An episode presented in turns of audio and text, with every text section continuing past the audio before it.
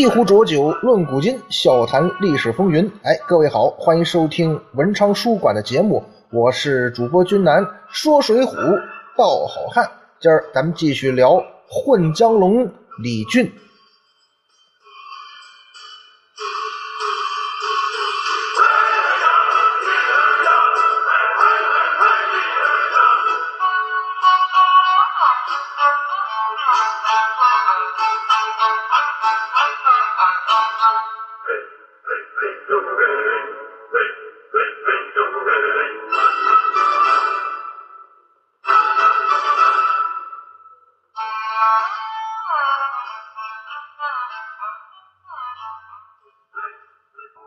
上一回啊，君南跟大家伙说到啊，混江龙李俊打算把宋江再次逼入绝境，然后再次出手相救，并且这次一定得成功。为什么呀？因为李俊的时间不多了，宋江啊，他就快进江州了。要是宋大哥进了牢城营，那李俊可就没什么机会了。为了跟宋江啊，在这场争斗当中占得心理优势。李俊这个执拗啊，他这个表现呢，就像一个精神病人。难怪啊，黑道江湖啊，本来就是一个咱们普通人呢不了解也不理解的社会，有他独有的秩序和方式。再说宋江离开揭阳岭，直奔揭阳镇而去，李俊呢，他还会去到江面上做他的艄公，做他的私盐生意吗？其实啊。李俊照样会做他本来的事情，不过他的视线呢，可不会离开宋江。他要把宋大哥所有的行动都监控下来。他发现啊，宋江此人啊，离开揭阳岭之后呢，并没有急着赶奔江州，而是慢悠悠的赶路。到了揭阳镇呢，哎，他还管起闲事来了。宋江这一系列举动让李俊很不理解。宋江，你哈。来到我们人生地不熟啊，对你来说啊，人生地不熟的江州地面，刚刚呢还在揭阳岭上差一点丢了性命，哎，怎么看你都应该有点惊弓之鸟的意思吧？完全没有，而且看他这悠闲的样子呀，好像胸有成竹。你宋江这自信打哪来的呢？就在这李俊疑惑之际呢，宋江啊突然失踪了，哎，不见踪影。怎么回事啊？宋江呢？趁着夜色，他不但逃出了穆家庄，也成功逃脱了李俊的监控。问题来了，宋江去哪儿了？宋江啊，正在奔跑，正在寻找张衡的路上。李俊对于这附近的地理形势，他太熟悉了，略作分析就判断出啊，宋江应该是奔浔阳江而去。想到这儿啊。李俊他笑了，在浔阳江上，我也有安排啊。他的结拜兄弟船伙张衡正在浔阳江上等着宋江呢。同为同盟，出发，目标浔阳江穆家庄渡口。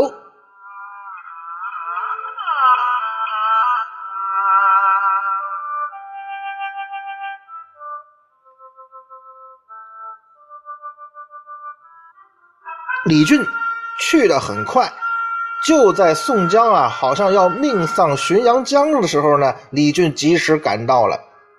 宋江遇到张衡的时候啊，上一期啊不是上一期啊，上一个系列讲张衡的时候，咱们说过，形势表面看来是很危险的。宋江和两位公差啊，好像差一点啊命就没了。要不是有的人呐，有几个人呐，在那磨磨蹭蹭耗时间。李俊，你就是坐火箭也救不下宋大哥的性命啊！这是真正的命悬一线。哎，其实李俊呢，他想要的也是这种效果。只有在这种情况下救了宋江，那才有含金量啊！哦，问我为什么来的这么快？嘿嘿，我这船呢，那是出了名的快呀。为什么呀？我一直在张衡船的旁边跟着呢。李俊前些天在揭阳岭下跟在宋江的身后，现在呢又在浔阳江上跟在宋江的身后。不得不说，这混江龙的耐心可是真好。李俊赶到出事地点之后呢，发现张衡要害的人是宋江，当然这个“害”得打引号，于是李俊马上就制止了张衡。看原文，船上的大汉道：“捉！莫不是我哥哥宋公明？”李俊对宋江出现在张衡的船上表现得很惊讶，也很突然。公明哥哥，您怎么会出现在这儿呢？要不是我李俊赶到啊！宋大哥，你焉有命在呀？哎呀！宋江哥哥，看来你命中注定要我来救你呀！再看宋江，宋江叫道：“船上好汉是谁呀？救宋江则个！”从表面这反应来看，哈，宋大哥很害怕。他见到黑夜的浔阳江上有人，居然知道他的名字，这像什么呀？这就像落水之人抓住救命稻草一样高兴啊！所以赶忙是大喊：“救命！”救命！在这个时候啊，宋江终于认输了，终于喊救命了，终于承认李俊，哎，我李俊是你的救命恩人了。这种感觉，一个字儿啊，爽！不管怎么样啊，李俊就这么救下了宋江，然后呢，就把张衡介绍给宋江认识。公明哥哥，您知道吗？刚刚差点要你命的这人啊！是我的拜把子兄弟，我李俊在江州地面上可是处处有兄弟呀。有什么事儿以后啊，您说话。宋江和两位工人刚刚被张衡逼得差一点跳江丧生，那叫什么呀？叫在鬼门关前转了一趟啊！哦，张衡那明晃晃的板刀是真吓人。他们仨现在没有被吓傻吧？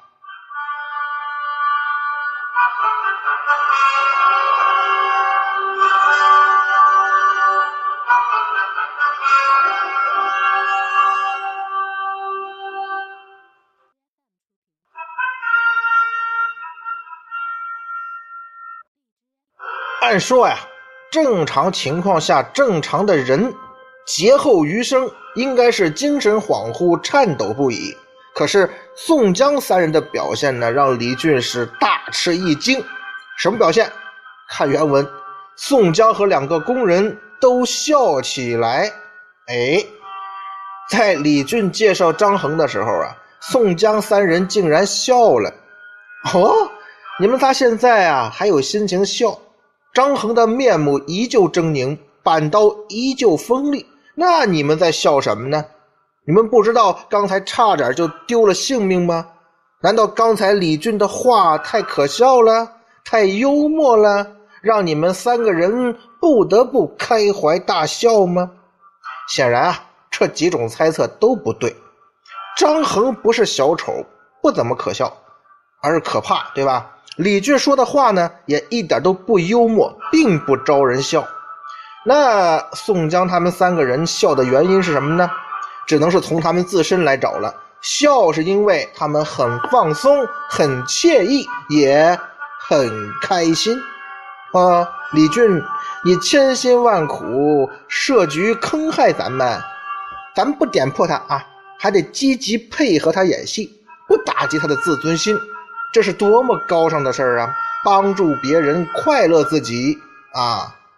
这样的事儿做下来呢，我们当然是很开心的。看到宋江舒心的笑容，李俊的心情呢，却如同沉入了冰冷的浔阳江底。怎么回事啊？看来我针对宋江设计的局，这次好像也没起到什么作用。这宋江哪里是江湖名人呐，简直是江湖神人。我李俊这么处心积虑的算计你，都被你轻易识破了，还躲过去了。看着这开心的笑容啊，他好轻松，好惬意。哎，我就纳闷了啊，你宋江是如何做到的？一般情况下，一般人是绝躲不过我这第二次的算计啊。你宋江如果不是天神下凡，那就一定是有人在暗中帮助。这个人是谁呢？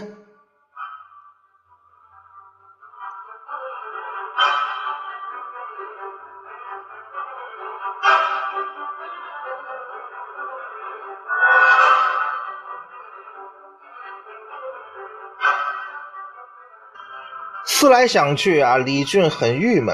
虽然表面上他又救了宋江一命，可是他在面对宋江的时候，并没有丝毫的心理优势。不但没能获得意料之中的优势呢，反而像吃了苍蝇一样堵心。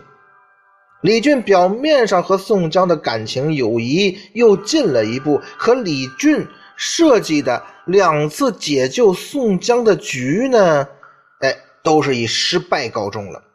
两次设局的失败，让李俊清醒地认识到自己和宋江的差距。如果换位思考一下啊，宋江给自己给我李俊设两次局的话，我有能力逃脱吗？好像我做不到啊。不管自己阵营中是否有宋江的内应给他提供情报，但是人家宋大哥这破局的能力就是比我厉害呀。这一点咱得承认，不服能人有罪啊。必须承认，我李俊跟宋大哥啊是有差距的，和宋江比起来呀，我还是嫩呐，还需要学习，还需要磨练。而在外人看来呢，李俊和宋江成了结拜兄弟，还救了宋江两次性命，他会是宋江在江州最好的兄弟，也是宋江在江州站住脚的最大助力。宋江以后有什么困难，李俊一定会鼎力相助，两肋插刀。而如果宋江再有什么危险需要李俊解救的话呢？李俊也一定会像前两次救宋江那样，毫不犹豫，义无反顾。那么，我们可以这么想：当事人李俊呢？他是这么想的吗？宋江如果说再来第三次遇险，你还会去救宋江吗？哎呦，可别提救宋江这事儿了。一提这事儿啊，我就头大。哦，李俊，你怎么头大呢？想象中的心理优势没能获得，倒是得到了心理阴影。这不是没事找事儿吗？宋江这个人啊，能量很大，遇到危险的机会呢很少。即便是遇到了危险，他也会化险为夷的。我李俊呐，能量太小，福缘太少，我可没那个福分啊！再救人宋大哥第三次，哎，命运这事儿啊，有时候就这么奇怪。你越想得到的，反而得不到；越想逃避的，反而逃不了。李俊不想也不敢去想第三次救宋江了，可是。第三次救宋江的机会还是来了。来到他面前的时候呢，他不但犹豫不前，而且惊慌失措。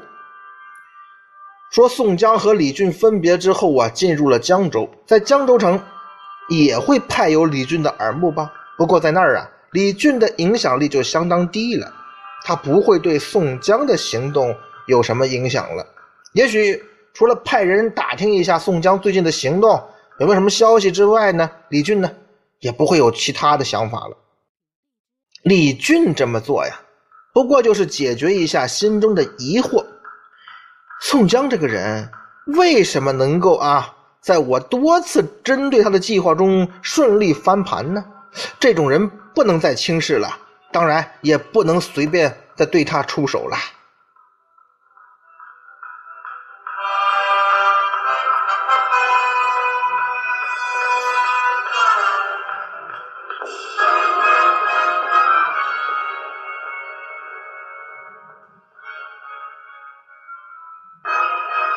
这个时候啊，李俊应该已经意识到了自己的江州派内部啊有宋江的人，这个人到底是谁？跟踪宋江也许能够得到意外的收获，可是李俊所盼望的意外收获没得到，却得到了一个惊人的消息。什么消息啊？宋江入狱了，而且即将性命不保。这件事啊，就像一颗重磅炸弹在江州的黑道江湖炸响了。哦，山东来那个宋大哥及时雨啊，入狱了。那宋江的结拜兄弟李俊李老大会去救宋江吗？是啊，你李俊跟宋江不是结拜兄弟吗？你这大哥性命要不保了，你是不是该第三次救他命了？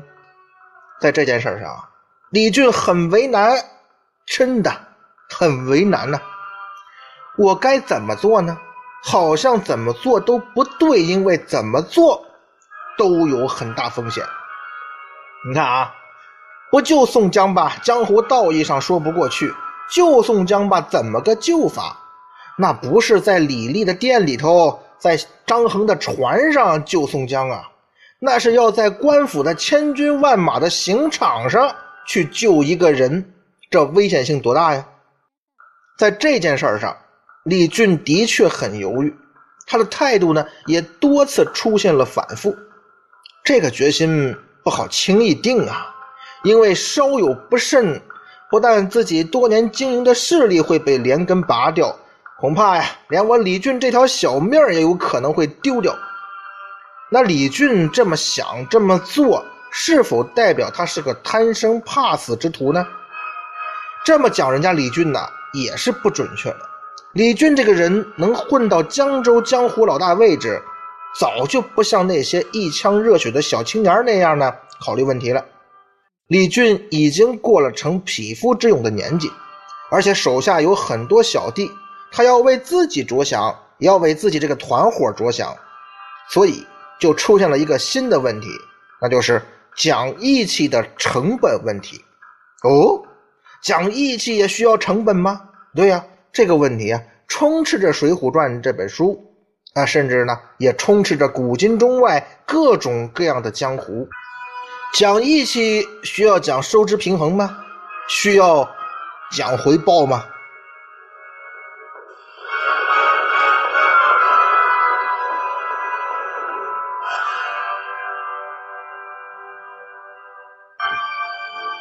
按照咱们一般的认识和理解呢？讲义气应该是很纯洁、很单纯的一种江湖美德，在这个地方啊，不应该存在什么交易回报啊这种狭隘的认识，那叫义气吗？哎，这样看待啊，讲义气按说是对，讲义气就得这么着，就得坦坦荡荡、一身正气、凛凛然、视死如归，这才叫讲义气。可如果江湖上的人都这么正直，也就不会有什么江湖和黑社会了，也就不会有什么龙蛇混杂、良莠不齐的黑道江湖了。纯真的、正直的江湖人可以树立讲义气的标杆不过估计他们这么做呢，是不会引起全体江湖人的拥护，也不会有机会第二次讲义气了。因为啊，江湖呢会把这种人同化，甚至是吞噬。毕竟啊，人嘛。都是有私心的，估计呢，黑道江湖的朋友呢，私心会更重一些。让江湖黑老大们不计成本、不分任何人，全身心的投入到讲义气的精神文明建设大潮中去，哎，那还不如直接宰他们算了。谁辛辛苦苦建立起江湖势力，会为了那些不相识的人，会为了什么江湖义气而拼光他的老底呢？这样做的人啊，不是傻，那就是脑子有病。而就是因为人有这种私心在作祟，所以黑道江湖上啊，肯定不是人人讲义气的。别看他们都把义气挂嘴上，虽然呢，谁都把讲义气啊这种大义啊，天天的挂在嘴边上，并且呢，咱不能否认啊，即使是黑道江湖。偶然也会有那种讲义气的人和事儿出现的，可他只要出现，那就是很新鲜的事儿啊，就会得到颂扬。正是因为这种事儿太少了，出乎人的意料，所以才被颂扬啊。远的不说啊，咱就说咱们现在讨论的《水浒传》，我们翻遍《水浒传》，咱们能在这本书中找到几个真正讲义气的人呢？找到几件？真正讲义气的事儿呢？现在啊，李俊也遇到这么一个现实的问题：他是义无反顾、不计成本的去讲那个义气呢，去救宋江，还是说为自己着想？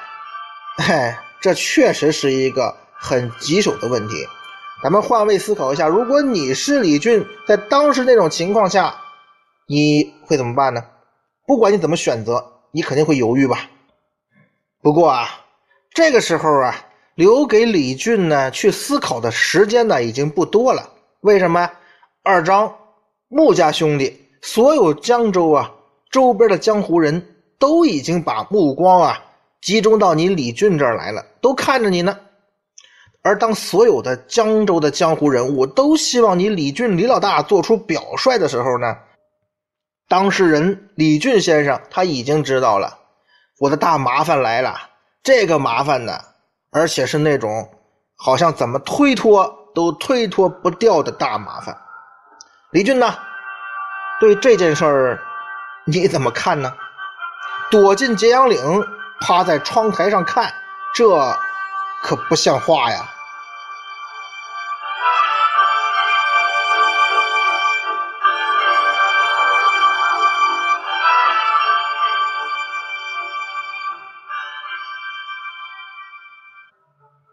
这个时候的李俊呐，心里头那叫一个堵得慌啊！大哥，好汉爷们，混社会呀，混黑社会可不是你们这么个混法呀！像你们这么混，早晚得把这命搭进去。不要以为咱们在浔阳江上打劫，做点私商买卖，官府不知道。他们呢，只不过是不愿意跟咱们这种人计较罢了。他们是本着多一事不如少一事的心态，懒得搭理咱们。要是咱们拿起刀枪到江州去劫法场，哎哎，我说呀，很快啊，咱们这老巢就会被官府端掉的。到那个时候，咱们别说在江州没法待了，即便逃到别处，也一辈子都别想在阳光下生活了。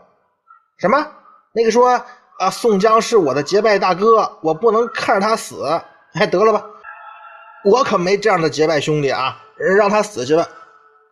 按照李俊的顾虑啊，他是不想趟这窝浑水的，跟官府刀枪相见这种事儿做不得呀。架不住呢，张顺、张衡兄弟拼了命的撺掇煽动江州的江湖朋友去救宋江。这张氏兄弟。什么时候跟宋江混的那么好了？还有这张衡，怎么突然这么卖力呀？张衡这表现有点让人啊怀疑啊！难道说隐藏在江州的宋江的人，那就是……哎呀，现在啊，李俊已经不能分心去考虑别的事儿了，因为啊，更烦心的事儿正等着他拿主意呢。在大势所趋之下呢，李俊也不能提出反对救宋江的观点了。毕竟那种话可不能随便说出口啊，必要的面子还是要装的。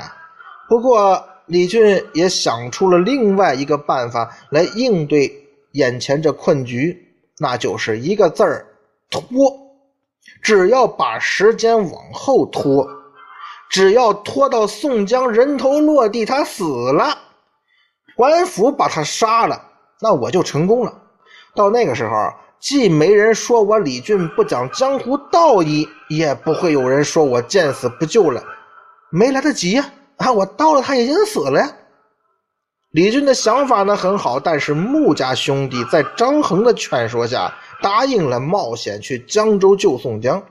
穆家兄弟的改变直接影响了李俊，因为啊，他们改变主意之后呢。把李俊就暴露出来了，你是那焦点了，就剩你了。如果李俊再拖，他就会暴露在江州的众好汉面前。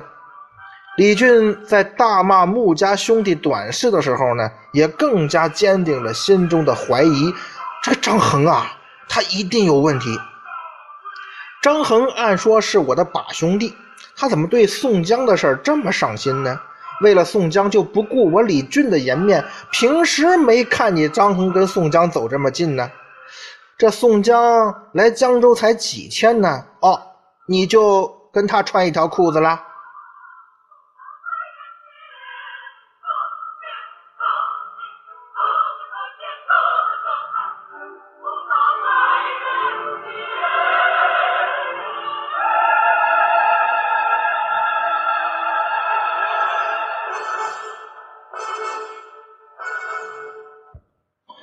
事情发展到现在，李俊很不解，也很愤怒，但是呢，也没时间了。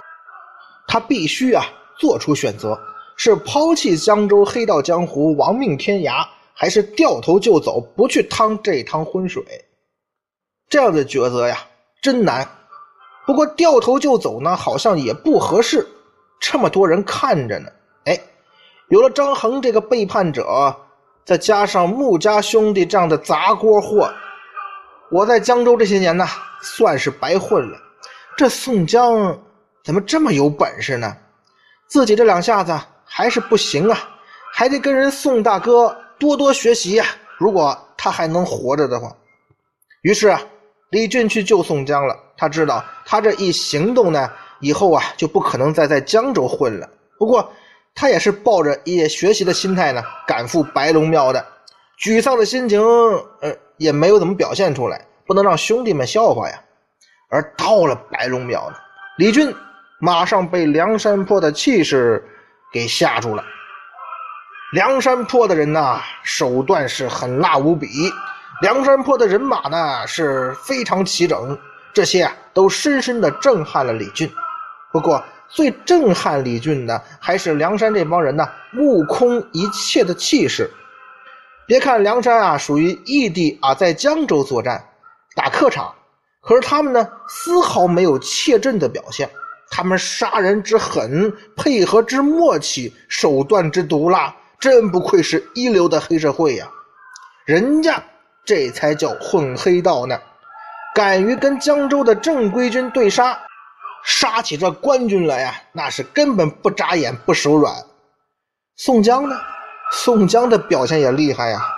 李俊呢，不是一般的江湖黑帮老大，他的眼光是毒辣的。他看得出来，虽然啊，宋江躺在病榻上无法行动，可是他跟梁山的那个领导晁盖之间的交锋啊，并不落下风。这宋江是怎么做到的呢？他的底气是打哪儿来的呢？你看宋江手下那个小弟叫李逵的什么？哎呦，多猛啊！只身闯入江州的马队之中啊，杀起正规官军来，砍瓜切菜，真是一尊杀神。宋江身边有这样的小弟，他跟谁斗起来，他都能不落下风啊！再看人梁山这军马。好像是呃，脱离这江州官军的围困也不是多么困难的事啊。自己来白龙庙，好像就是来当群众演员看热闹的。宋公明啊，宋公明，真不愧是江湖上的传说呀！我李俊的分量跟你比起来，确实不在一个等量级上。宋江的能量让李俊对他刚才的迟疑啊后悔了。哎呀，宋大哥不会因为我。救援太迟而怪罪我吧？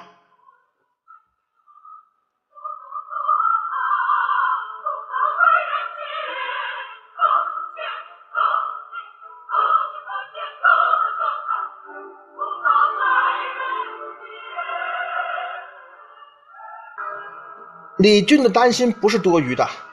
宋江如此大的能量，揭阳三霸在他眼里根本就不算个人物。